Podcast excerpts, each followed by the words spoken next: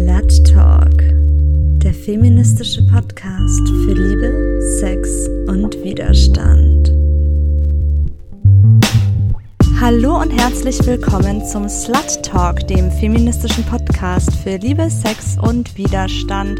Heute mit dem Thema Schwangerschaft. Obwohl ich diese Sendung jetzt anfange zu moderieren, ich war ja schon sehr lange nicht mehr dabei, werde ich diese Sendung nicht durchmoderieren, denn ich habe hier die Jule neben mir sitzen und es gibt einen Grund, warum ich heute in der passiven Rolle bin und darüber werden wir gleich reden. Ich gebe weiter an Jule, die heute Chefin ist hier.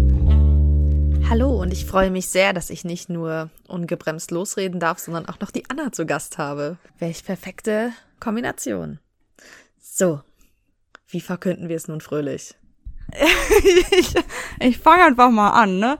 Ähm, ja, ich war jetzt so ein paar Episoden weg vom, vom Podcast und zwar hat es seinen Grund, ähm, ich bin schwanger. Woo! Freude, Jubel und so weiter und so fort. Und äh, darüber wollten wir heute reden, denn es äh, verändert sich mit so einem Schwangerschafts-, also mit so einem positiven Schwangerschaftstest ja doch einiges. Und äh, wir dachten, dass das vielleicht ein ganz guter Anlass wäre, mal darüber zu sprechen, wie das auch vielleicht in gesellschaftlichen, politischen, persönlichen Kreisen, was es da so verändert, was es so mit einem macht. Aber wir wären ja nicht der Slut Talk, wenn wir nicht erstmal ein paar soziale, persönliche Fragen stellen würden. wie waren denn deine ersten Reaktionen von anderen, deine Erfahrungen? Wie hat die Außenwelt auf dich und deine Schwangerschaft reagiert? Wie war der berühmte erste Besuch beim Gynäkologen? Okay, jetzt muss ich kurz sortieren, weil ich weiß gar nicht, wo ich anfangen soll. Ähm, also ich muss vielleicht voranschicken, dass ich nie Kinder wollte. Ich wollte, ich will nie Mutter sein. Ich habe mich nie als Mutter gesehen und immer, wenn mich jemand gefragt hat, hättest du lieber einen Jungen oder ein Mädchen, habe ich gesagt, ich will eine Abtreibung. Und ähm, dementsprechend war das jetzt, als ich diesen positiven Test hatte, nicht, ja, die große Freude, es war nicht geplant. Ähm, es war jetzt aber auch nicht das große Drama. Also es war so, okay, krass, okay, scheiße, ich will's eigentlich gerade gar nicht, aber jetzt gucken wir mal, was wir damit machen. Ja, aus, nach zwei Tagen Panik ist dann eigentlich relativ schnell klar geworden, dass wir das gerne weiterführen möchten und dass wir, also mein, mein Partner und ich, dass wir das ganz gerne, ja, dass wir gerne doch Eltern werden möchten und dass wir das jetzt erstmal so lassen. Und haben uns dann irgendwie damit arrangiert. Aber genau, ich will vielleicht dem voranschicken, weil jetzt, also es war natürlich so in meinem Umfeld früher, wenn ich gesagt habe, ich möchte niemals nie Kinder haben, dann hieß es halt immer so, ja, das ist nur eine Phase und warte noch ein paar Jahre und du änderst deine Meinung schon noch. Und genau diese Leute sind jetzt natürlich, haben es dir doch gesagt, dass es doch nur eine Phase war. Und das finde ich halt so richtig scheiße, weil ich mir halt denke, ja, okay, bei mir war es halt vielleicht so, dass ich schwanger geworden bin und das jetzt halt verändert habe für mich, meine Meinung, aber das heißt halt nicht, dass es bei jeder Person so ist. Und das heißt nicht, dass man jemanden weniger ernst nehmen kann, nur weil die Möglichkeit besteht, dass wenn es dann so ist, ähm, dass man das dann ja doch seine Meinung ändert. Das ist das, also dass man deswegen die Person weniger ernst nehmen muss. Weil es kann ja genauso sein, dass du immer Kinder haben willst, dann wirst du schwanger, dann denkst du dir, scheiße, fuck, mir passt gerade gar nicht. Ich hätte gerne eine Abtreibung. Also das heißt, man muss halt den Menschen schon zugestehen können, dass sie ihre Meinung ändern dürfen egal, in, also was sie halt am Anfang denken. Und das ist was, was mich halt wahnsinnig nervt, dass ich jetzt so ein bisschen so belächelt werde. Ach, war ja klar, dass du dich irgendwann dafür entscheidest. Und das ist halt mega nervig. Jetzt weiß ich gar nicht mehr, was du gefragt hast. Meine Schwangerschaftsdemenz macht sich bemerkbar. Ich vergesse alles. Ich war ganz neugierig auf deinen ersten Besuch bei der Gyn. Ja, also ich habe das Glück, ich habe eine ziemlich coole Gynäkologin und die war auch ziemlich cool. Aber was mich halt tierisch gestresst hat, war, der Anruf, ähm, also die Sprechstundenhilfe. Ich habe eh mal so ein Problem mit Sprechstundenhilfen irgendwie. Ich weiß auch nicht warum, aber die ist, ich finde die immer irgendwie, ich weiß nicht, vielleicht habe ich auch einfach nur Pech, aber ich habe da sehr viele schlechte Erfahrungen gemacht. Ich habe am zweiten Tag angerufen, ich habe am Sonntag den Test gemacht, der war positiv, am Montag habe ich dann angerufen und gesagt, äh, jo, ich brauche einen Termin. Dann hieß es, ja, da äh, brauchen wir aber, also ist ganz viele Wochen ausgebucht und so und da ist nix äh, worum geht's denn? Meinte ich, jo, äh, ich bin schwanger. Und dann war halt die Reaktion, oh, herzlichen Glückwunsch, äh, ja, dann kommen Sie doch gleich morgen vorbei. Wo ich mir so dachte, ey, herzlichen Glückwunsch, ich weiß, Sie wissen noch gar nicht, ob ich es behalten will. Ich weiß es ja selber noch gar nicht, es war der zweite Tag, ich war noch voll überfordert. Und ich war voll überfordert damit, dass sie mir jetzt gratuliert, weil ich dann so das Gefühl hatte, ach so, es ist ja eh schon klar, es ist ja eh schon für mich bestimmt, dass ich das Kind austragen werde und so. Und das fand ich halt ziemlich unsensibel, weil ich war mir halt nicht sicher, aber ich war mir zu 80 Prozent sicher, dass ich es dann behalten möchte. Und sagen wir mal ehrlich, 80 Prozent sind eigentlich 100 Prozent, weil was soll bei 80 Prozent passieren, dass du sagst, nee, doch nicht. Also, keine Ahnung. Eigentlich war es schon klar, dass ich das bekommen werde, aber trotzdem war es mir halt nicht klar. Und ich fand das halt so, als hätte sie mir jetzt die Entscheidung irgendwie schon abgenommen. Das fand ich irgendwie nicht so cool. Meine Ärztin war aber dann voll in Ordnung. Also die hat dann auch erstmal gefragt, was, ist es gewollt oder ungewollt? Meinte ich, naja, ungeplant. Okay, sollen wir erstmal gucken. Und dann haben wir uns erstmal so die Fruchtblase angeguckt und mein Freund durfte auch mit rein. Und es war, die hat mir alle Sachen erklärt, wovon ich mir nichts gemerkt habe, weil ich so geflasht war von diesem Ultraschall und was man da so sieht. Man sieht gar nichts. Also man sieht nur so ein UFO. aber trotzdem war ich mir so voll, boah, krass. Und ja, und die Ärztin war halt zum Glück ganz cool und hat da auch jetzt nicht so reagiert, als wäre es jetzt schon klar, dass ich jetzt Mutter werde. Aber äh, die hat mir auch noch gar keinen Mutterpass mitgegeben oder so, was ich auch total nett fand, weil wir halt noch nicht wussten, wie es weitergeht. Aber so dieser erste Kontakt bei der Sprechstundenhilfe, das fand ich schon irgendwie ziemlich scheiße, ehrlich gesagt. Weil wenn ich mir jetzt vorstelle, dass ich schwanger bin und es auf keinen Fall haben will, dann wird mich, glaube ich, so ein herzliches Glückwunsch nochmal richtig äh, zerficken irgendwie. Also ich fand das richtig scheiße. Ja, ich denke, dass wir da insgesamt noch an den empathischen Reaktionen äh, arbeiten müssen. Ich glaube, jeder, der sich mal die Pille danach geholt hat oder äh, ähnliches. Mich hat tatsächlich mal eine Apothekerin, als ich mir einen Schwangerschaftstest geholt hat, ähm, besorgt angeschaut, weil ich so aufgewühlt war und ähm, die war dann ganz liebevoll und hat mir am Schluss dann auch ähm, mit einem Grinsen dann drücke ich Ihnen mal die Daumen, dass er negativ ist. den Test in die Hand gegeben und ihre Kollegin war total verstört, aber ich habe mich einfach so verstanden gefühlt, weil es wäre einfach nicht der Zeitpunkt gewesen und ich war so erleichtert und ähm, fand es so nett, dass sie so reagiert hat. Und in der Schlange vor mir, ich stand tatsächlich mit einem Mann gemeinsam an, um die Pille danach zu holen. Also er für seine Partnerin und ich brauchte sie auch. Und er kam dran bei der Apothekerin und sie hat ihn so angemotzt und ähm, hat lauter Fragen gestellt. Er wusste dann nicht, wann seine Partnerin die letzte Periode hatte. Ich glaube, es war ganz tatsächlich ein One-Night-Stand, der seiner Partnerin nach einem Unfall die Pille danach geholt hat, was ich sehr nett von ihm finde eigentlich. Und ich das eigentlich voll gern gelobt hätte und sie hat ihn so total eingestampft. Während die Dame zu mir, äh, die mich dann bedient hat, total nett und verständnisvoll war, mir noch Tipps gegeben hat, was ich gegen die Übelkeit tun kann, falls sie mich erwischt nach der Pille. Und ähm, das ist schon das ändert die ganze Wahrnehmung. Und es ist nur so eine Kleinigkeit, ob man da so ein bisschen aufmerksam ist oder ein bisschen einfach vielleicht offen dafür, dass nicht jeder dasselbe Empfinden hat. Nicht jeder wünscht sich herzlichen Glückwunsch. By the way, da fällt mir gerade ein, das fängt ja schon bei der Werbung an. Hast du schon mal eine Schwangerschaftstest-Werbung gesehen, wo man sich über ein negatives Testergebnis freut?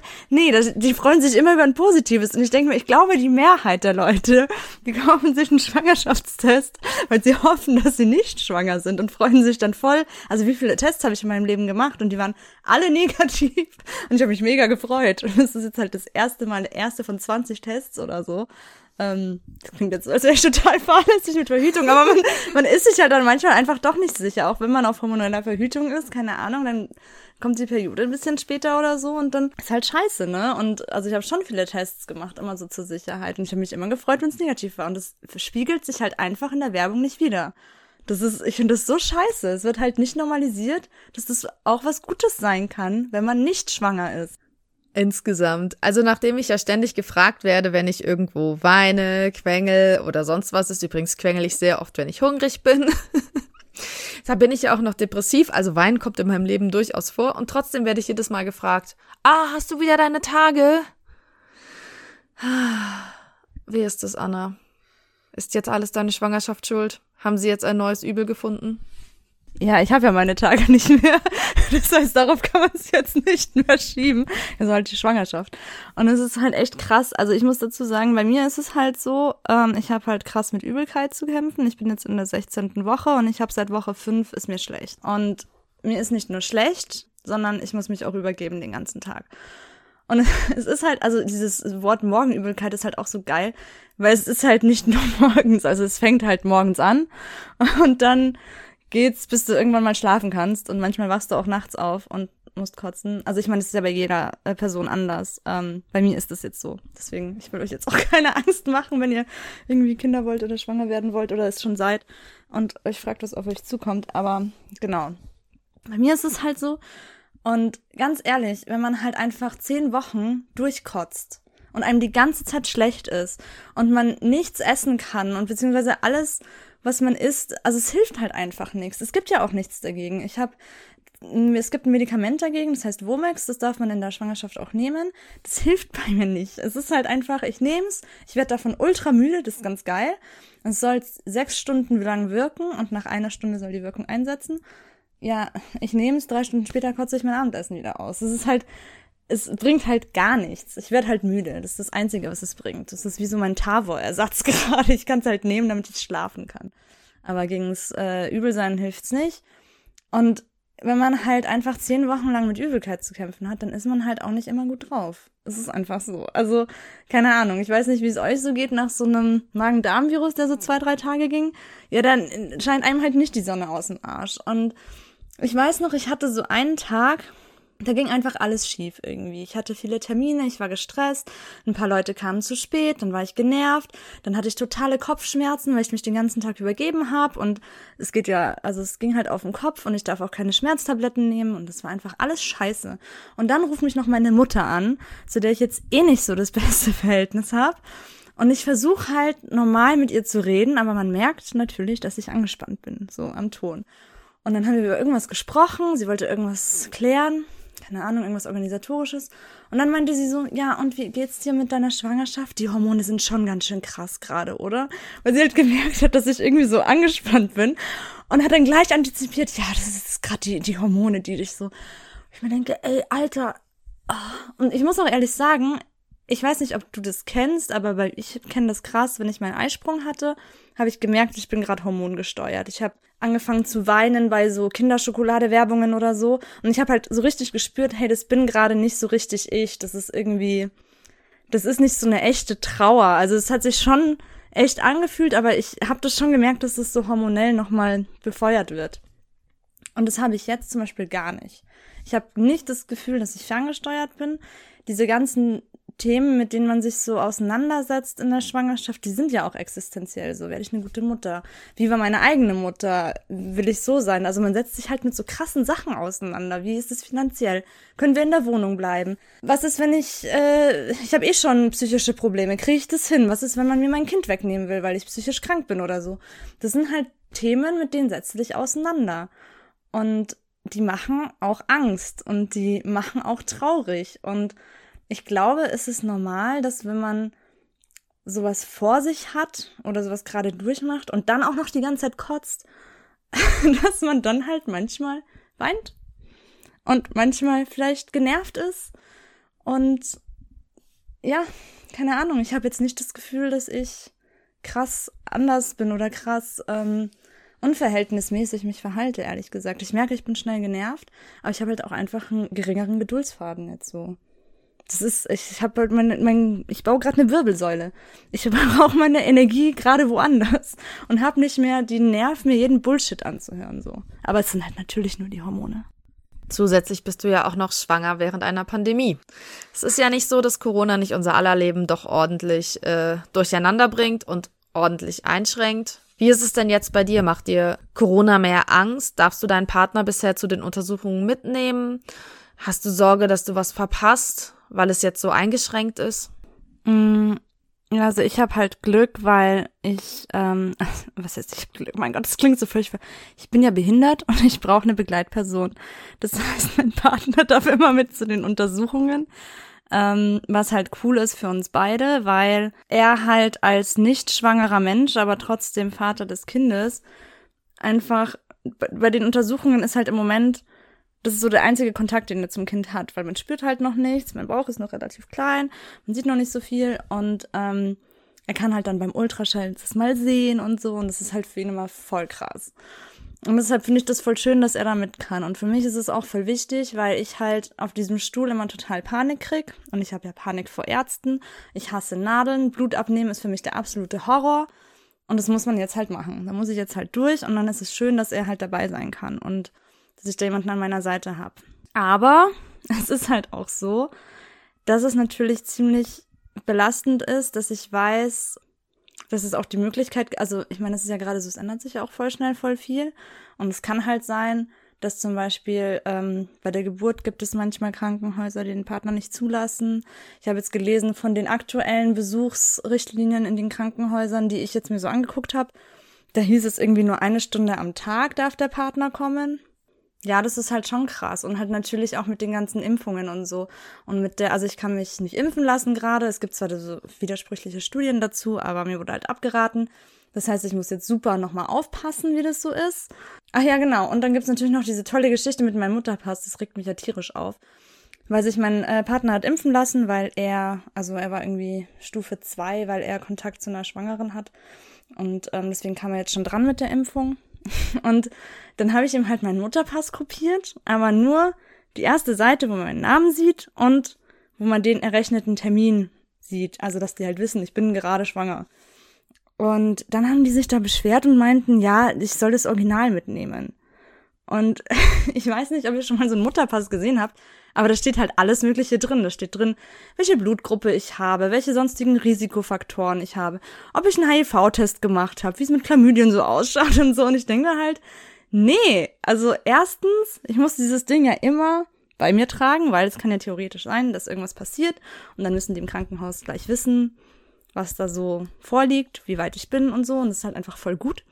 Und zum anderen geht es halt einfach keine Sau was an und niemanden irgendwie so eine Truller an der Rezeption im Impfzentrum. Das ist halt einfach scheiße. Ja, er hat die Impfung trotzdem bekommen und er wird auch die zweite bekommen, bin ich mir sicher. Also ich werde meinen Mutterpass nicht aus der Hand geben. Aber es ist schon krass, wie viele Leute danach verlangen. Wie fühlst du dich insgesamt, einen Mutterpass zu haben?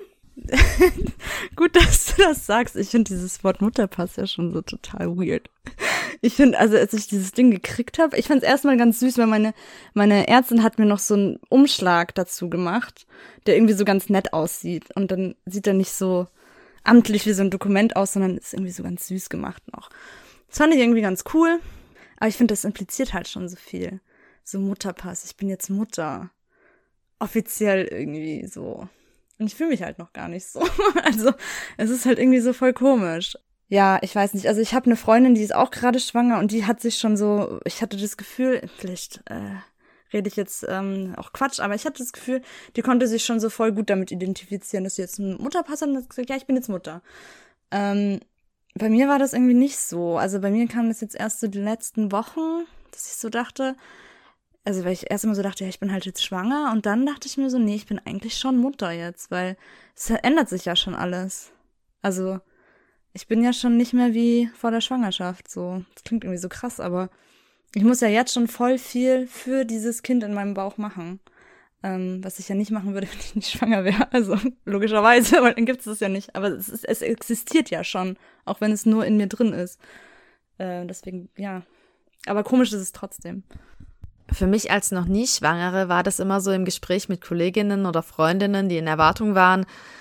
Oh, das darf ich nicht mehr. Und Rohmilchkäse. Und das. Und das. Und bei den Haaren färben wir jetzt nur noch bis zwei Zentimeter Richtung Ansatz. Und, und, und. Und mich, mich hat das immer total erschlagen. Und ich habe mir immer gedacht, boah, für mich müsste in so einem Mutterpass irgendwie nochmal so eine Komplettanleitung stehen, weil ich 100 pro wieder irgendwas vergessen würde, was ich nicht essen darf oder ähnliches.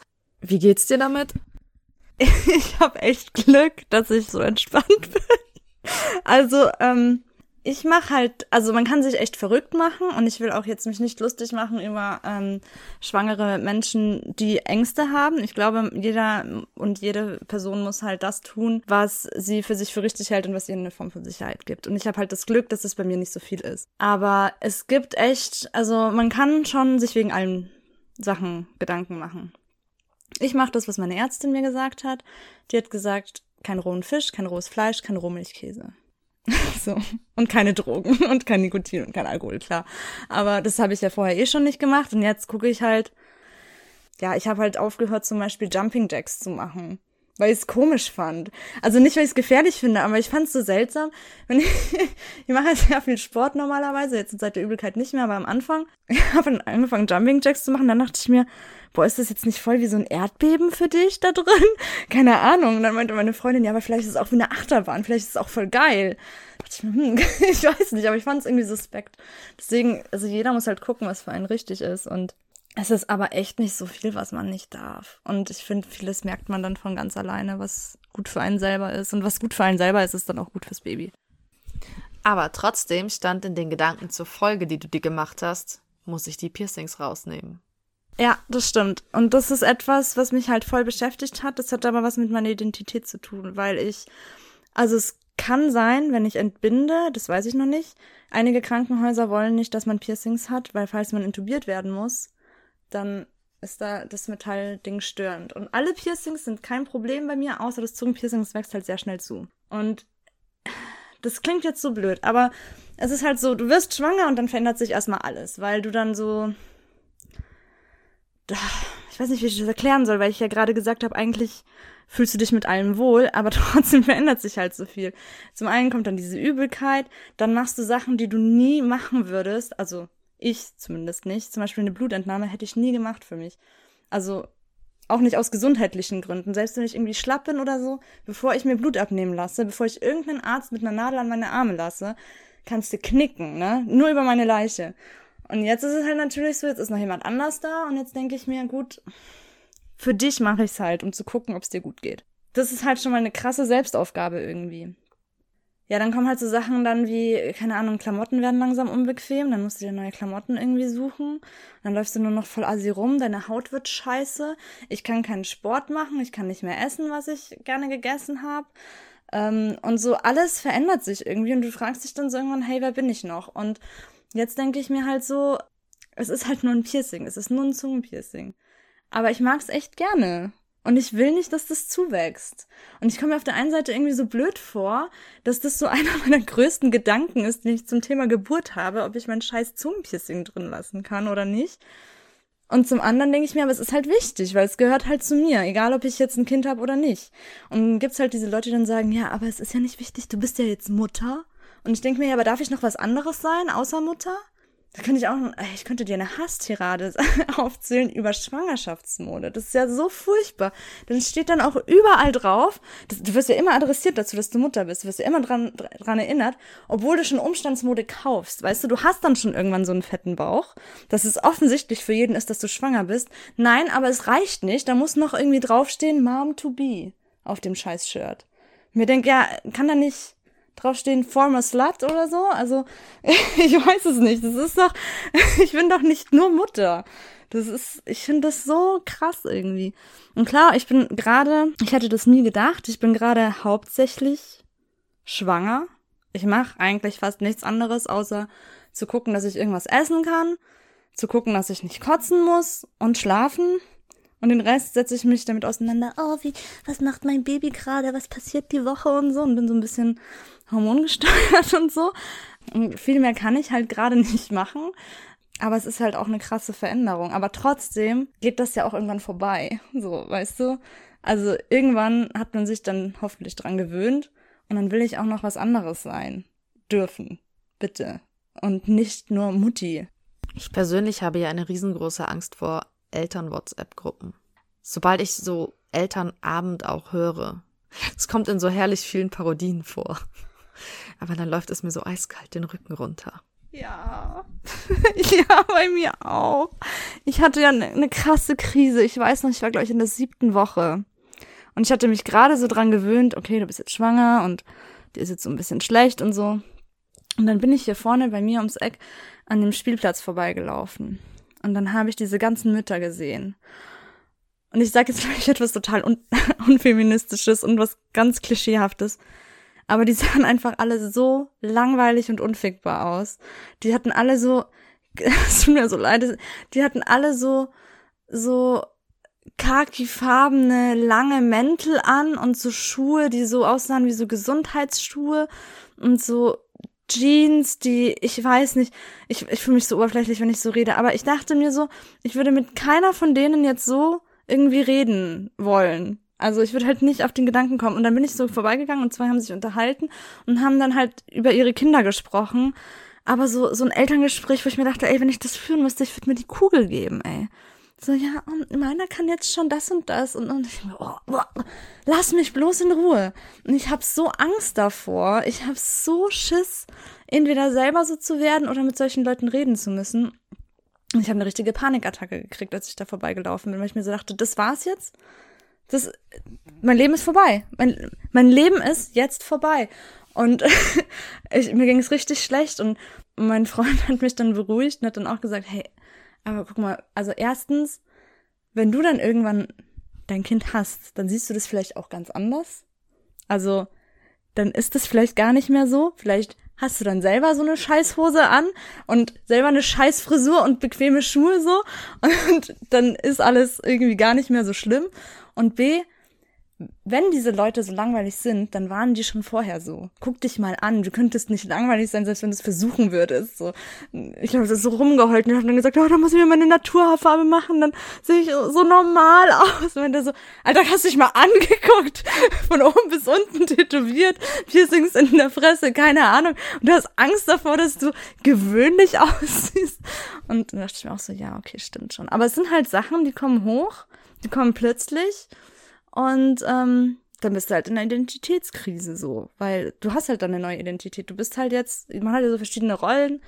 Tochter, Studentin, Freundin, Slutwork-Mitglied, Aktivistin, keine Ahnung. Und jetzt kommt halt Mutter dazu. Und die ist halt so vereinnahmt, diese Rolle. Und da ist so viel mit verbunden, wie sie zu sein hat. Und da musst du dich halt erstmal drin finden, so. Ich glaube, es war Hazel Brugger, deren Tweet ich jetzt mal zitiere. Könnt ihr jetzt mal alle mit euren Ersten zu Hause bleiben, damit ich mit meinem Kind zum Babyschwimmen gehen kann? Die Gute hat nämlich vor kurzem entbunden. Gibt es auch was, worauf du dich schon wahnsinnig freust? Ich wäre auf Babyschwimmen jetzt zum Beispiel gar nicht gekommen. Könnte aber echt Spaß machen. Ich war stattdessen mal im Freizeitpark mit einer Freundin, die zwei Kinder hatte, und wir haben uns Latte Macchiato reingezogen, während ihre Kinder auf der anderen Seite einer Glasscheibe sich gegenseitig mit Schaumstoffbällen abgeballert haben. Herrlich. Da habe ich gedacht, dass dieses Muttersein, diese Art Muttersein gefällt mir. Habe mir den zweiten Latte bestellt, noch ein Stückchen Kuchen dazu und die Kinder hatten ihren Spaß. Ich weiß nicht, worauf ich mich freue. Also es gibt so ein paar Sachen, wo ich mir denke, das wäre irgendwie ganz cool. Aber, also zum Beispiel, ich freue mich auf den nächsten Slutwalk, weil ich dann wahrscheinlich hochschwanger sein werde. Und ich weiß nicht, ob ich dann mich ausziehen werde. Aber ich finde das irgendwie ganz cool, wenn man so eine schwangere Nackte hat. Das finde ich irgendwie ganz nice. ja, als Mutter Maria oder so. ich fände irgendwie cool. Aber ich weiß es noch nicht, ähm, wie ich mich dann letztendlich damit fühle. Worauf ich mich tatsächlich so ein bisschen freue und ich hoffe, dass eben Corona dann schon so ein bisschen naja, so weit vorbei ist, dass man wieder Leute auf der Straße trifft. Ich freue mich total drauf, in der Öffentlichkeit zu stillen und Leute, die mich dumm anmachen, zur Sau zu machen. Ich freue mich so krass drauf. Aber vielleicht ist es auch voll naiv, weil ich kann mir auch vorstellen, dass es halt auch super nervt. Also ich weiß nicht, wie oft das tatsächlich hier passiert, aber ich finde es grundsätzlich cool, dass ich meine Brüste in der Öffentlichkeit rausholen kann und mich voll so legitimiert dazu fühle. Das finde ich irgendwie ganz nice. Aber sonst weiß ich nicht, weil ich habe mich ja, wie gesagt, ich habe mich nie damit auseinandergesetzt, Kinder zu haben. Und jetzt ist es halt seit 16 Wochen so, dass ich das tue. Und irgendwie kann ich mir das noch gar nicht vorstellen. Also es fühlt sich noch so total irreal an, dass das jetzt echt passiert. Nun ja, wir wären ja nicht der Slut Talk, wenn wir jetzt nicht auch ein bisschen dirty werden. Wie läuft denn dein Sexleben? das ist ein sehr guter Übergang. Ähm, Respekt. Ja, es ändert sich viel. also zum einen ist es so, dass, ähm, also es ist, ich weiß nicht, ob das jetzt nur an meinem Freund liegt oder woran es liegt, aber ich habe das Gefühl, dass bei meinem Partner gerade so ein animalisches Ding durchkommt, was irgendwie total süß ist, aber auch irgendwie so ein bisschen lächerlich. Also wir haben echt gerade viel Sex und viel Lust aufeinander und ich habe so das Gefühl, dass bei ihm gerade sowas durchkommt, so, oh, mein Weibchen, ich habe sie geschwängert, weißt du, so, keine Ahnung, er fühlt sich irgendwie jetzt gerade ultramännlich. Und das finde ich irgendwie total süß. Aber auch ein bisschen sexy. So, oh Gott, ich bin so hetero, das ist so peinlich. Aber es ist halt so. Auf der anderen Seite gibt's halt einfach Sachen, die nicht mehr so gehen wie vorher. Also wir hatten vorher sehr harten Sex. Der funktioniert nicht mehr. Also wir haben es einmal probiert und ich habe einfach so krass geblutet, dass wir gesagt haben, wir, wir machen das nicht, es ist auch nichts passiert, ist alles gut. Ähm, und in der Regel ist es auch so, dass man einfach ganz normal miteinander schlafen kann und da geht nichts kaputt oder so. aber es ist halt trotzdem total gruselig. Ähm, und deswegen haben wir gesagt, wir machen das jetzt nicht mehr. Und auch andere Praktiken, die wir halt vorher gemacht haben, funktionieren einfach nicht mehr. Also Deep Throating mit Übelkeit. Ähm, also der Vorteil ist, der Rachen ist schön offen. Das geht ganz einfach. Der Nachteil ist, es kommt halt auch sehr schnell was wieder raus, was nicht raus soll. Und das ist jetzt schon mehrmals passiert, dass ich ihm auf sein Glied erbrochen habe. Ähm, deswegen lassen wir das also auch eher äh, und auch so Sachen wie ähm, zum Beispiel, also wir haben sehr gerne eben härteren Sex gehabt und er hat mich gerne gewürgt und das geht halt auch nicht mehr, weil ich einfach nicht mehr so viel Sauerstoff habe. Also ich, ich bin sehr schnell außer Atem, wenn ich schon so durch die Wohnung laufe oder auch wenn ich jetzt rede. Ich muss bin echt schnell aus der Puste und wenn er mich halt irgendwie zwei Sekunden wirkt, dann merke ich schon, boah, mir wird schon schwummrig und schwarz vor Augen, was halt vorher einfach ewig lang ging. Und das sind halt so Sachen, da muss man halt ein bisschen lernen, neu miteinander Lust zu erfahren und sich andere Sachen überlegen. Und das ist eigentlich ganz cool. Also was ich ganz schön finde, ist, dass er jetzt auch so sanfter wird und das auch genießen kann. Und das finde ich irgendwie ganz cool. Es ist voll spannend zu sehen, was das so ähm, mit ihm macht und auch was das mit mir macht. Weil das ist halt dann so, Mann, geht halt nicht mehr so, wie ich es gerne will. Dann probiert man es wieder, dann wird einem wieder schwindelig. Und dann bist du halt gezwungen. Und trotzdem findest du dann irgendwie was, was es toll macht. Ja. Aber also ich habe halt echt das Glück, dass ich trotz Übelkeit auch noch weiter Lust habe. Das klingt irgendwie total komisch, aber die Übelkeit ist weg, während ich Sex habe. Ich kotze halt immer nach dem Sex dann. Was irgendwie auch so ein bisschen, weiß ich nicht, komisch ist vielleicht für ihn, aber ist halt, ist halt so, ne? Ja, das ist aber ja was, was wir eigentlich an unseren Körpern und so lieben. Ich äh, hab auch schon mal ein Tief und trotzdem Sex. Ich kann auch kurz nach dem Flennen schon wieder vögeln. Ähm, ich glaube, das macht das Leben auch lebenswert, sonst wäre es recht fad. Da haben wir wahrscheinlich beide einfach sehr viel Glück gehabt in dem Punkt. Wie ist sonst so Mann und Schwangerschaft für dich bisher? Ich hatte ein Pärchen im Bekanntenkreis, wo er fröhlich verkundet hat, wir sind jetzt schwanger. Und die Feministin in mir die weiß, was Tagekrämpfe schon aus einem machen können, hätte ihn am liebsten getötet. Alter, wenn du nicht genauso oft kotzen gehst, bist du auch nicht mitschwanger. Ich entwickle da sehr radikale Ansichten, was ich mit diesen Menschen machen will. Fühlt euch einmal schwanger. Wie ist es denn da bei dir? Es war ein Kampf. also mir ist halt ab der fünften Woche, wie gesagt, schlecht geworden und mein Freund hat halt so gemeint, ja, das ist nur, weil du das ganze Zeug immer liest und so und steiger dich da jetzt nicht so rein und keine Ahnung, ich war auch super viel müde am Anfang. Das ist auch ziemlich normal, dass man gerade in den ersten Wochen tut sich ja wahnsinnig viel. Da schießen ja die Hormone hoch, da wird hier das ganze Baby aufgebaut äh, von Grund auf und das ist halt mega anstrengend für den Körper. Und ich habe halt übelst viel geschlafen und hat auch so gemeint, ja, warum bist du denn jetzt so fertig? Und meinte ich, hey, ich baue gerade einen Menschen, wir sind zu zweit jetzt hier. Und er meinte so, ja, aber du bist ja noch gar nicht richtig schwanger. Also man sieht ja noch gar nichts. Ja, und äh, es ist halt so, keine Ahnung, ja, wenn man nicht richtig schwanger ist, ja, dann kann ich ja auch ein Bier trinken, weil ich bin ja noch nicht richtig schwanger. Oder dann kann ich ja auch eine Zigarette rauchen, weil so richtig schwanger bin ich ja noch nicht. Also ist ja Quatsch, ne? Und nur weil man nichts sieht, heißt es das nicht, dass es nicht so ist. Und das war halt bei uns mega der Kampf, weil ähm, er das halt echt nicht begriffen hat am Anfang. Und ich hätte mir oft sowas gewünscht wie eine Hebamme für Männer, die das, oder auch er, jemand, der dem Partner mal erklärt, was seine Rolle in der Schwangerschaft ist. Weil das klingt jetzt vielleicht so blöd, aber ähm, so eine Schwangerschaft katapultiert dich halt schon auch ziemlich zurück, so von Emanzipationswegen her und so, ne? Also du bist halt dann erstmal schwanger. Und deine Rolle ist dann erstmal, damit irgendwie umzugehen, gut mit dir selber umzugehen. Also wenn du vorausgesetzt, du möchtest die Schwangerschaft beibehalten, ähm, ja, und da halt zu gucken, dass du irgendwie damit klarkommst und dass es dir halt gut geht und dass es dem Baby gut geht. Und dein Partner im Idealfall sollte das Gleiche tun, schauen, dass es dir gut geht. Und nicht sagen, oh, du bist eine Drama Queen, so. Aber das checken die irgendwie nicht. Weil die, also die können, also, ich habe das Gefühl, Cis-Männer können halt nicht fühlen, was wir fühlen. Und sie können sich vielleicht auch nicht vorstellen, was Hormone mit einem machen können. Also, ich kenn's ja dass ich, wenn ich meine Periode habe, anders bin oder wenn ich meinen Eisprung habe, dass sich irgendwas verändert. Und ich weiß, welchen Effekt Hormone auf mich haben können. Ich habe das Gefühl, das wird halt von von Männern nicht so richtig ernst genommen. Ich spreche jetzt nicht von Sachen, von emotionalen Sachen, sondern dass du halt auch echt einfach Kopfschmerzen hast oder dass du halt echt, dass dir übel ist, wenn du deine Periode hast oder so und dass das halt keine körperliche Ursache hat in dem Sinne, dass du jetzt ein Magen-Darm-Virus hast, sondern dass das halt durch die ganzen hormonellen Umstell äh, Umstellungen kommt. Und das fand ich einfach mega anstrengend. Und das Krasse ist halt auch, dass, also ich kenne keinen Mann in meiner Umgebung, der dafür irgendwie Verständnis hat. Also, ähm, das war echt mit jedem ein Kampf, den zu überzeugen, dass es jetzt so ist. Mein Vater zum Beispiel, bei dem war das auch so. Ich meine, der Mann hat zwei Kinder. Der Mann hat zwei Schwangerschaften miterlebt. Und wir waren spazieren und ich habe gesagt, ich will nicht so lange spazieren gehen, weil ich kann nicht mehr so lange. Ja, daraus sind dann 13 Kilometer geworden. Und ich war danach halt total durch, ne?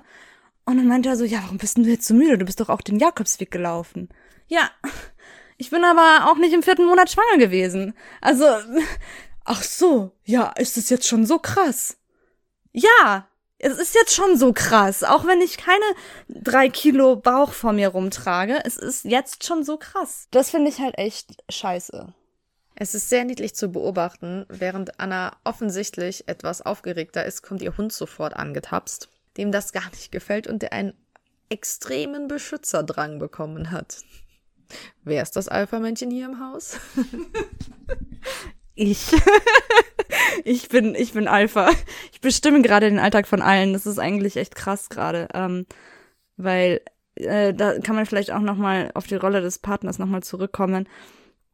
Für den ändert sich halt auch schon viel. Also es ist schon so, dass man, oder dass ich zumindest von meinem Partner erwarte, dass er dann mir was zu essen macht, dass er dann mir Sachen abnimmt, dass er, dass er mir Sachen abnimmt, dass er Dinge tut, die ich vielleicht nicht mehr so kann. Und es ist aber immer ein Kampf gewesen, weil er ja sieht, ja, du siehst noch genauso aus wie vorher. Du hast zwei gesunde Hände, du hast zwei gesunde Arme, äh, Arme und Beine.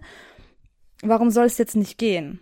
Und das ist halt, es ist einfach mega anstrengend, da auch noch so eine, ähm, Diskussion irgendwie anzufangen und da auch nochmal emotionale Arbeit mit reinzustecken.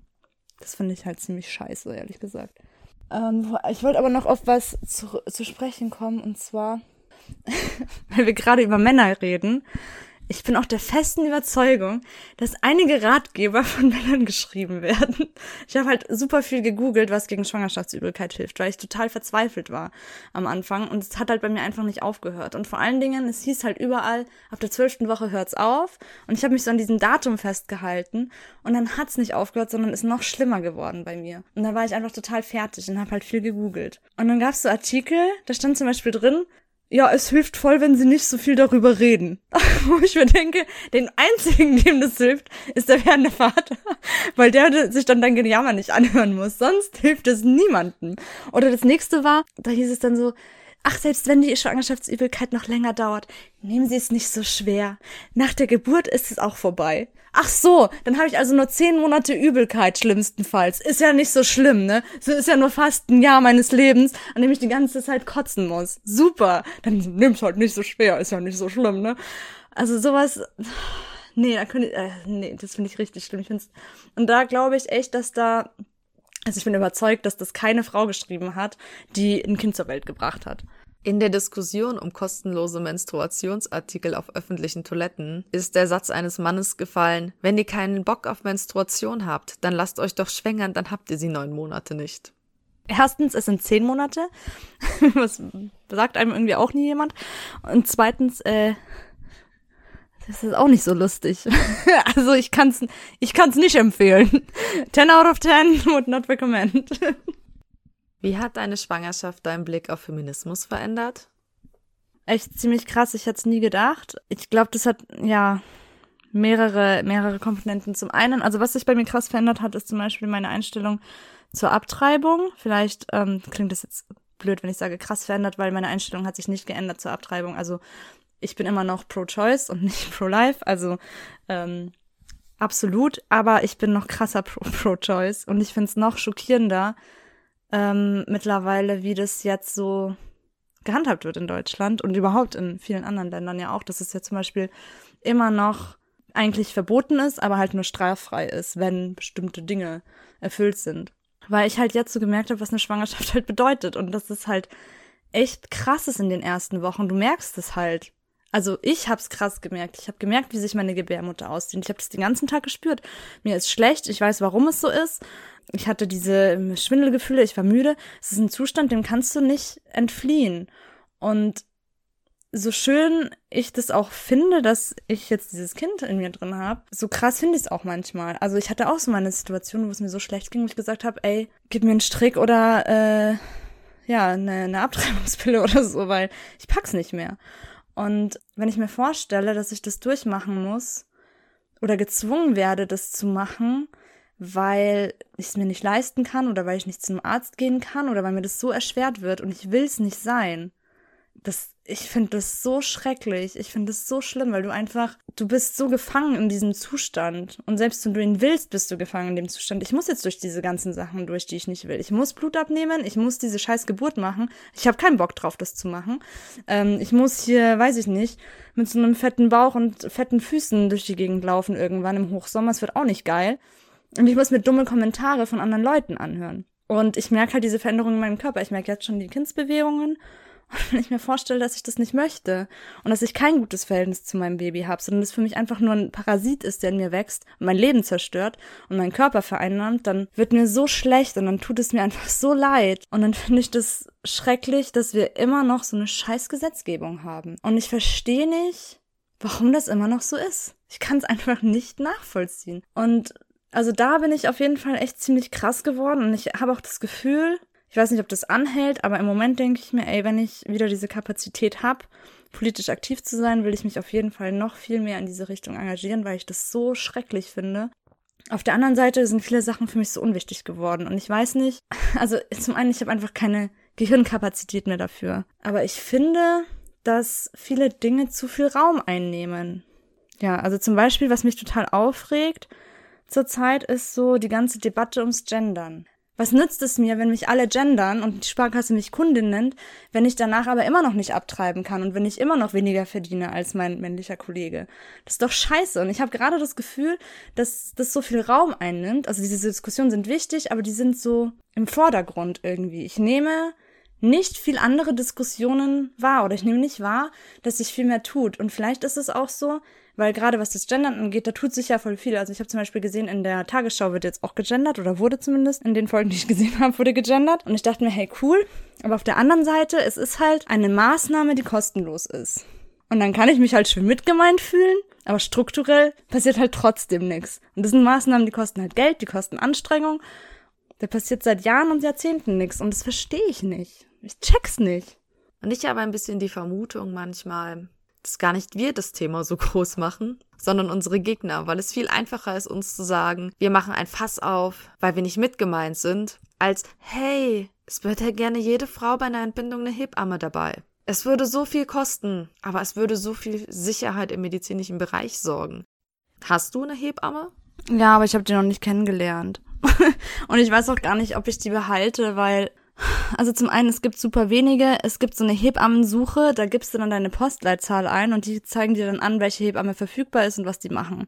Bei mir waren, hier, ich wohne in München, München Stadt. Ähm, bei mir waren drei Hebammen verfügbar.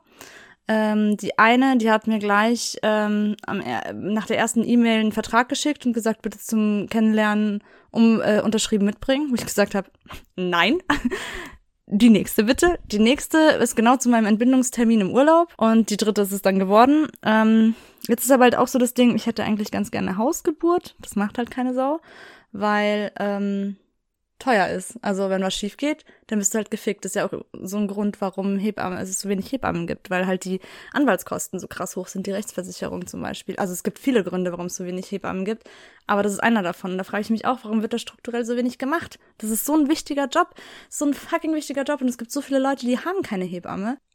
Ja, und dann kannst du nicht mal so entbinden, wie du es willst. Ich, das finde ich ja eh schon krass. Ich muss ja jetzt schon wissen, wo ich entbinden will und wie. Ich hatte noch gar keine Ahnung, ich bin noch nicht so weit. Also, das ist so, du wirst so geforst, dich für Dinge zu entscheiden oder dir über Dinge Gedanken zu machen, die für dich noch gar nicht anstehen. Also ich bin für einige Kliniken bin ich jetzt schon zu spät dran zum Anmelden. Einige Kliniken, da musst du in der fünften, sechsten Woche dich anmelden, damit du da überhaupt noch einen Platz kriegst, wenn es dann soweit ist. Das ist so verrückt, das ist so geisteskrank, was da passiert. Und sowieso, wenn du zu jemandem sagst, du willst eine Hausgeburt machen bei deinem ersten Kind, was? Bist du verrückt? Ich will es ja schon niemandem mehr erzählen, weil es ja gleich heißt, ich bin total fahrlässig und was ist, wenn dann was passiert und was ist, wenn dann das ist und was ist, wenn das ist. Mein Gott, übertragt eure Ängste bitte nicht auf mich. Also es ist unglaublich anstrengend. Jetzt habe ich gar nicht auf die Frage geantwortet, sondern bin voll abgeschweift, aber ich finde es nochmal wichtig zu sagen, weil du halt die ganze Zeit diese Meinungen von außerhalb hörst, ja nicht nur was die Ernährung angeht, sondern auch was die Entbindung angeht. Und was ich auch ganz schlimm finde, sind diese ganzen tollen Aufklärungsartikel, die es unbedingt für nötig halten, während den Müttern zu sagen, wie so eine Geburt wirklich abläuft. Und dass dir da bei 80 Prozent reißt dir dann der Damm und dann kackst du dich voll vor allen Leuten und dann äh, musst du zugenäht werden. Und danach ist Inkontinenz ein Problem, wo ich mir denke, also erstens, ich will mich damit auseinandersetzen, wenn ich dafür bereit bin und nicht, wenn du denkst, dass ich mich damit auseinandersetzen muss. Zweitens, es passiert nicht bei jeder Person. Das sind Dinge, die passieren bei vielen, vielleicht auch bei den meisten, aber wenn sie bei mir nicht passieren, dann bringt es mir auch nichts, mir in Woche 16 schon Angst zu machen. Also ich finde so eine Geburt eh schon voll gruselig, ja. Und ich bin auch nicht, ich will da auch nicht unrealistisch reingehen, aber das sind Sachen, die kommen dann schon. Damit muss ich mich auseinandersetzen irgendwann. Aber wenn ich mich bereit dazu fühle, und das mache ich dann auch nicht mit irgendwelchen Artikeln, die ich lese, sondern mit meiner Ärztin und mit einer Hebamme. Und ich frage mich, warum die Leute das so für wichtig halten, mir das so unter die Nase zu reiben. Ich habe mir da, ich habe das ja aufgeschrieben und wir haben auch noch kurz darüber gesprochen. Ich frage mich, ob das so bei anderen medizinischen Sachen auch so ist. Und vielleicht bin ich jetzt voll unmoralisch, weil ich eine Schwangerschaft mit einer Krebserkrankung ähm, vergleiche. Aber wie ist es, wenn man jemandem erzählt, du, ich habe übrigens Krebs, wird man dann auch so äh, oh, bei einer Chemotherapie, da weißt du dann aber schon, dass dann das und das passiert und das und das und dann, keine Ahnung, äh, fallen dir nicht nur die Haare aus, sondern passiert auch das und das und das. Ist es nötig? Ist es hilfreich? Wem hilft es, wenn ich das jetzt schon weiß und jetzt schon Schiss davor habe, dass ich mich einkacken werde bei der Geburt? Ja, ich muss da eh durch, so. Und ich werde mich damit schon auseinandersetzen müssen und es bringt halt nichts, wenn ich jetzt schon Horrorgeschichten höre. Toll muss das Personal bei meiner Mutter gewesen sein. Ich habe sie tatsächlich mal ausgequetscht, wie das bei ihr gelaufen ist. Und sie hat mir erzählt, dass die Hebamme zu ihr meinte, bei uns gibt's einen Zehner für jeden Haufen, den sie auf den Tisch machen. Und das hätte tatsächlich ziemlich das Eis gebrochen und das dem Ganzen ein bisschen Entspannung zugewidmet, weil es ist ein natürlicher Vorgang. Es nützt mir nichts, wenn ich vorher fünfmal in der Bild darüber gelesen habe, wie schlimm es wird, dass ich meinen Partner anscheiße. Der steht meistens gar nicht da, wo die Öffnung ist. Sondern, hey, dann lieber mit einem Lächeln und insgesamt auch die Aufklärung über Ärzte macht doch um einiges mehr Sinn als Aufklärung über Google. Das ist bei Krebs auch so übrigens. Dr. Google. Das nächste ist, wenn man es nicht ändern kann, also ob du einen Darmriss kriegst oder nicht, da gibt's ja jetzt, soweit ich weiß, keine Vorsorge, die du treffen kannst. Und ich weiß von Menschen mit Dammriss, dass die immer noch ziemlich geilen Sex haben. Und dann gibt's halt wieder so Sachen, über die darf ich mir keine Gedanken machen. Zum Beispiel über Schwangerschaftsstreifen oder darüber, dass meine Brüste hängen danach. Ich hatte da auch totale Probleme damit am Anfang. Und ich habe auch jetzt manchmal noch damit zu kämpfen, weil ich mir halt so denke, hey, ich identifiziere mich halt auch als sexuelles Wesen. Ich bin gerne attraktiv, ich mag meinen Körper. Und ich habe halt Angst davor, dass er mir danach nicht mehr gefällt. Was ist denn, wenn meine Titten total krass hängen? Was ist denn, wenn mein Bauch hängt? Was ist denn, wenn ich überall Schwangerschaftsstreifen habe und ich mich nicht anschauen kann im Spiegel? Und dann sagen mir halt Leute so, ja, aber dann bist du doch Mutter. Das ist ja dann nicht so schlimm, weil du, ja, ist halt, ist halt vielleicht nicht so. Und also mein, mein Partner hat mir halt gesagt, weil ich halt auch Angst hatte, was ist, wenn er mich nicht attraktiv findet. Und er hat mich da ziemlich süß beruhigt und hat halt gesagt, du, ich werde dich immer anschauen und mir denken, dass äh, du unser Kind auf die Welt gebracht hast. Und ich werde alles an dir lieben, egal wie es sich verändert, weil das halt deshalb ist, weil du meine Tochter oder meinen Sohn zur Welt gebracht hast. Das fand ich irgendwie total süß. Ich weiß aber halt nicht, ob ich auch in der Lage bin, das dann so zu sehen. Vielleicht ist es auch gar nicht so. Vielleicht habe ich auch voll den geilen Körper danach, keine Ahnung. Aber das hat mir ehrlich gesagt noch mehr Stress gemacht als dieses ganze Dammriss-Thema und Inkontinenz-Thema, weil das ist A, vorübergehend. Irgendwann bin ich wieder zugenäht. Irgendwann habe ich meinen Beckenboden wieder so weit trainiert, dass das soweit passt alles. Aber was ist, wenn ich kein Bikini anziehen kann? Was ist, wenn ich, weil ich mich nicht traue, ja? Was ist, wenn ich nicht oben ohne auf den Slutwalk gehen möchte, weil ich meine Brüste nicht mehr zeigen mag. So. Das ist halt, das ist was, was mich viel mehr beeinflusst. Und ich habe aber das Gefühl, darüber darf ich mir irgendwie keine Sorgen machen, weil ich bin ja dann Mutter. Ich mag da die komplette gesellschaftliche Prägung nicht. Also es ist total schön, dass dein Freund dir sagt, dass er dich dann auch noch attraktiv finden wird. Und ich habe immer den Eindruck, wenn es um solche Themen geht, dann sagen immer alle, aber du hast einen Partner, der das versteht, der liebt dich auch mit Hängetitten. Aber es geht halt nicht darum, dass mein Partner mich liebt. Also jetzt schon in meiner Beziehung ohne Kind ist es so, Wir haben häufiger Sex, weil ich mich nicht attraktiv finde. Weil wenn ich nicht mit mir im Reinen bin, will ich keinen Sex haben. Und da hängt so viel mit dabei. Ich will in den Spiegel gucken und mich sehen. Ich hatte in einer langen Beziehung tatsächlich die Regelung, würde ich Kinder kriegen und möchte danach eine Brust-OP zahlen, wir die vom Haushaltsgeld. Weil ich tatsächlich auch jemand bin, ähm, ich habe auffällige Brüste. mein Körbchen E ist halt auch schwer zu vertuschen. Und ich muss ganz ehrlich sagen, wenn so ein E-Körbchen hängt, also da muss man halt mal drüber reden, das wird zwangsläufig passieren, dass es viel, das dann hängt. Es geht da tatsächlich auch nicht darum, ob mein Partner meine Hängebrüste dann schön findet oder nicht. Und ich bin mir ziemlich sicher, ich habe einen tollen Partner, dass der auch mit Hängetitten immer noch sagen wird, oh, Brüste! Und freudig sein wird. Aber es geht darum, dass wenn ich das nicht will und wenn mich das stört, dann will ich das ändern. Und das, finde ich, sollte man auch beim bei Schwangerschaften oder Muttersein bedenken. Ähm, es geht ja nicht nur darum, dass dein Partner dich mit den Streifen akzeptiert, sondern du siehst die Streifen ja auch und sollst dich wohlfühlen mit dir. Du weißt es nicht. Ich habe keine Ahnung, ob ich mich danach attraktiv finde oder nicht. Ich habe halt Angst davor, dass es nicht so ist. Vielleicht finde ich mich voll geil. Auch mit Dehnungsstreifen und Hängetitten. Vielleicht finde ich es voll schlimm. Vielleicht habe ich total krasse Inkontinenz. Vielleicht habe ich gar nichts. Vielleicht habe ich einen Dammriss. Vielleicht muss ich nicht genäht werden. Ich habe keine Ahnung. Und es sind natürlich Szenarien, über die man sich Gedanken macht und die man vielleicht irgendwie mit einbezieht. Aber es ist jetzt nicht so, dass ich finde, dass das so im Fokus stehen muss und dass man mir das so unter die Nase reiben muss so. Und das finde ich, das passiert irgendwie voll viel. Also ich habe das Gefühl, man will das irgendwie unbedingt machen. Und das ist genauso wie mit anderen Sachen, die man mir unbedingt unter die Nase reimen will. Ich habe diese Story schon mal erzählt äh, im Slutwalk. Mir ist mal bei McDonald's, als ich meinen Geldbeutel rausgekramt habe, der Mutterpass aus der Tasche gefallen. Und die Frau, die hinter mir in der Schlange stand, hat das halt gesehen und hat dann mich zur Sau gemacht, warum ich mich denn so ungesund ernähre, wo ich doch schwanger bin. Wo ich mir so denke, wow, ich freue mich so krass drauf, wenn man das sieht, dass ich schwanger bin. Und ich dann zum Beispiel Zigaretten kaufen gehe für meinen Freund.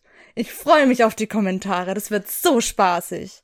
Also, ist, ich glaube, dann ist es noch schlimmer. Ich habe mir früher immer nicht vorstellen können, dass die Leute, dass fremde Leute deinen Bauch anfassen, so ungefragt, wenn du schwanger bist. Das haben wir manchmal so in Filmen gesehen und so. Jetzt, ich glaube alles. Also ich weiß nicht, ob das in der Pandemie auch noch so ein Thema ist, ob die Leute dann auch so skrupellos sind, aber es ist schon krass irgendwie. Und meine Mutter hat mir schon an den Bauch gefasst, so, wo ich mir dachte, also A, ist da noch gar nicht so viel und B, Hä?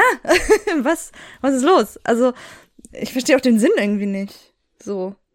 Bevor wir so zum Ende kommen, würde ich vielleicht gerne eine Sache noch sagen, weil mir das noch voll wichtig ist. Und zwar über die Sache, wann man das jemandem erzählt, dass man schwanger ist. Weil, also es gibt ja so diese, dieses ungeschriebene Gesetz, dass man erst ab der zwölften Woche erzählen soll, dass man schwanger ist, weil davor die Wahrscheinlichkeit eines Abgangs so hoch ist. Und ich weiß nicht, ich glaube, das ist irgendwas, was voll alt ist. Ich weiß gar nicht, woher das kommt, dass man das nicht sagen soll. Mir hat das total geschadet. Also ich habe das die ersten zwei Wochen niemandem erzählt und war so total gefangen darin, weil ich also es hat ja schon voll viel mit mir gemacht. Ich bin, als ich erfahren habe, dass ich schwanger bin, war ich in Woche fünf. Da ging es halt dann schon langsam los mit Übelkeit und so. Und natürlich habe ich ja voll viel mich damit auseinandergesetzt. Ich habe geheult, ich musste dann, dann habe ich es akzeptiert, dann habe ich so geguckt, okay, was, was geht jetzt so ab und so. Und dann kam die Übelkeit, dann konnte ich nicht mehr viel rausgehen, musste Termine absagen und so weiter und so fort. Und ich fand es total schlimm, dass ich irgendwie niemanden außer meinem Partner damit niemanden drüber geredet habe, was so mit mir gerade passiert. Und dann habe ich mir aber so Gedanken gemacht, warum ist das eigentlich so? Und warum sollte ich nicht einfach den Leuten, mit denen ich eh Kontakt habe, warum sollte ich das nicht einfach sagen? Denn im Endeffekt, wenn ich einen Abgang hätte, dann würde es ja auch was mit mir machen. Und dann würde ich wahrscheinlich auch mit meinen Freunden drüber reden wollen. Also warum soll ich denen nicht schon sagen, dass ich schwanger bin? Also die sind ja nicht blöd, die wissen ja auch, dass noch alles passieren kann so. Und ich fand, ich habe halt einfach krass drunter gelitten und ich glaube, dass halt, also es muss auch jeder für sich entscheiden, wie man darüber redet und mit wem. Es gibt auch Leute, mit denen würde ich halt nicht gerne drüber reden wollen, wenn ich einen Abgang hätte oder nicht gerne drauf angesprochen werden, bist du, hey, wie läuft deine Schwangerschaft? Aber zum Beispiel dem Slutwalk oder so habe ich dann auch relativ früh erzählt weil ihr seid dann die Menschen, an die ich mich auch wenden würde, wenn jetzt was ist. Also ihr würdet das merken, wenn was ist und ich würde drüber sprechen wollen und ich würde wahrscheinlich heulend vor euch sitzen und ich würde das nicht verstecken wollen. Ich bin einfach nicht so. Und ich verstehe nicht, also ich fand das ganz schlimm, weil ich immer so das Gefühl hatte, ich breche jetzt ein Tabu, in dem ich drüber rede, bevor ich über Woche zwölf hinaus bin, so das ist halt irgendwie, ich fand das ganz schlimm und ich habe mich ganz schuldig gefühlt. Und ich finde, das sollte ich nicht. Und ich finde, das sollte niemand. Und es sollte auch niemand sich schuldig fühlen, wenn man es geheim hält. Ich denke, da sollten wir uns eher dran gewöhnen, über Abgänge zu reden, weil sie passieren. Es ist nicht schön. Ich hatte den Eindruck, dass es vielen geholfen hat, dass sie nicht die einzigen sind, denen das passiert. Die positiven Geschichten, dass es dann bei Versuch 2 geklappt hat. Und da sind wir alle sehr verschieden. Ich verstehe auch jeden, der es nicht mitteilen möchte. Aber wenn ich mir vorstelle, ich müsste die ersten drei Monate mit diesem ganzen emotionalen Gepäck, das dann auf einmal da ist, vor meinen Freunden und vor der Arbeit zu tun, als wäre nichts, mich würde das fertig machen. Ich habe damals sogar einer Arbeitskollegin erzählt, dass ich, äh, dass es mir gerade so schlecht geht und ich mich übergeben muss wegen der Pille danach weil ich festgestellt habe, dass ich überhaupt nicht gut im Vorspielen bin, dass es mir gut geht, dass mich das zusätzlich noch immens stresst und ich glaube, so eine Schwangerschaft löst ja doch viel mehr Gefühle aus, als wir uns alle überhaupt vorstellen können. Und oh Gott, ich müsste da mit meinen Freundinnen drüber reden und würde was schiefgehen. Oh mein Gott, ähm, ich bräuchte Beistand. Und für mich wäre, glaube ich, das Schlimmste, was du tun könntest, äh, es nicht zu thematisieren und mich ins Kämmerlein zu sperren. Und ich glaube, das kommt noch aus dieser Haltung, die ähnlich war wie das, was du eben meintest mit, es hilft der Übelkeit schon, wenn du sie nicht so thematisierst. Es ist immer dieses, die Schwangerschaft soll auch für alle Umständen bequem sein, aber Schwangerschaften sind nicht bequem. Und Abgänge sind noch viel unbequemer und sie werden bestimmt nicht bequemer, indem wir sie nicht thematisieren. Ich finde es mega schön, was du gerade gesagt hast. Und ich, Jetzt, ich weiß nicht, ob das meine Hormone sind, aber ich finde es gerade total schön und ich finde es wichtig und ähm, ja, und ich danke dir für die schöne Folge und für das gute Gespräch. Ich danke dir, liebe Anna. Der ganze Slutwalk war total gerührt, dass wir auch so von Anfang an dabei sein dürfen, dass wir in dem Kreis der, der glücklichen Menschen sind, die mit dir diese Schwangerschaft erleben dürfen. Ich habe schon gesagt, es gibt einen Livestream aus dem Kreis, wenn es dann soweit ist, wer zu gucken will, darf dabei sein. Nein, Quatsch. Aber übrigens, genau, für alle, die sich vielleicht auch für die andere Seite entscheiden. Also ich meine, es gibt ja immer zwei Seiten von Schwangerschaft. Es gibt die Seite, die sich dafür entscheidet, die Schwangerschaft fortzuführen und es gibt die Seite, die sich dafür entscheidet, die Schwangerschaft zu beenden. Und wir haben jetzt eher die Seite beleuchtet, die sich dafür entscheidet, sie fortzuführen. Wir wollten aber nächsten Monat nochmal darüber sprechen, wie das denn ist, wenn man sich anders entscheidet. Das heißt, nächsten Monat geht es dann beim Slut Talk um das Thema Abtreibung und ich freue mich auch schon sehr auf diese Folge, denn die ist genauso wichtig. Wir hören uns dann das nächste Mal wieder am Donnerstag, den 27. Mai um 21 Uhr auf Radio Lora 92.4 und einige Tage später dann auch auf YouTube und auf Spotify. Bis dann, macht's euch schön!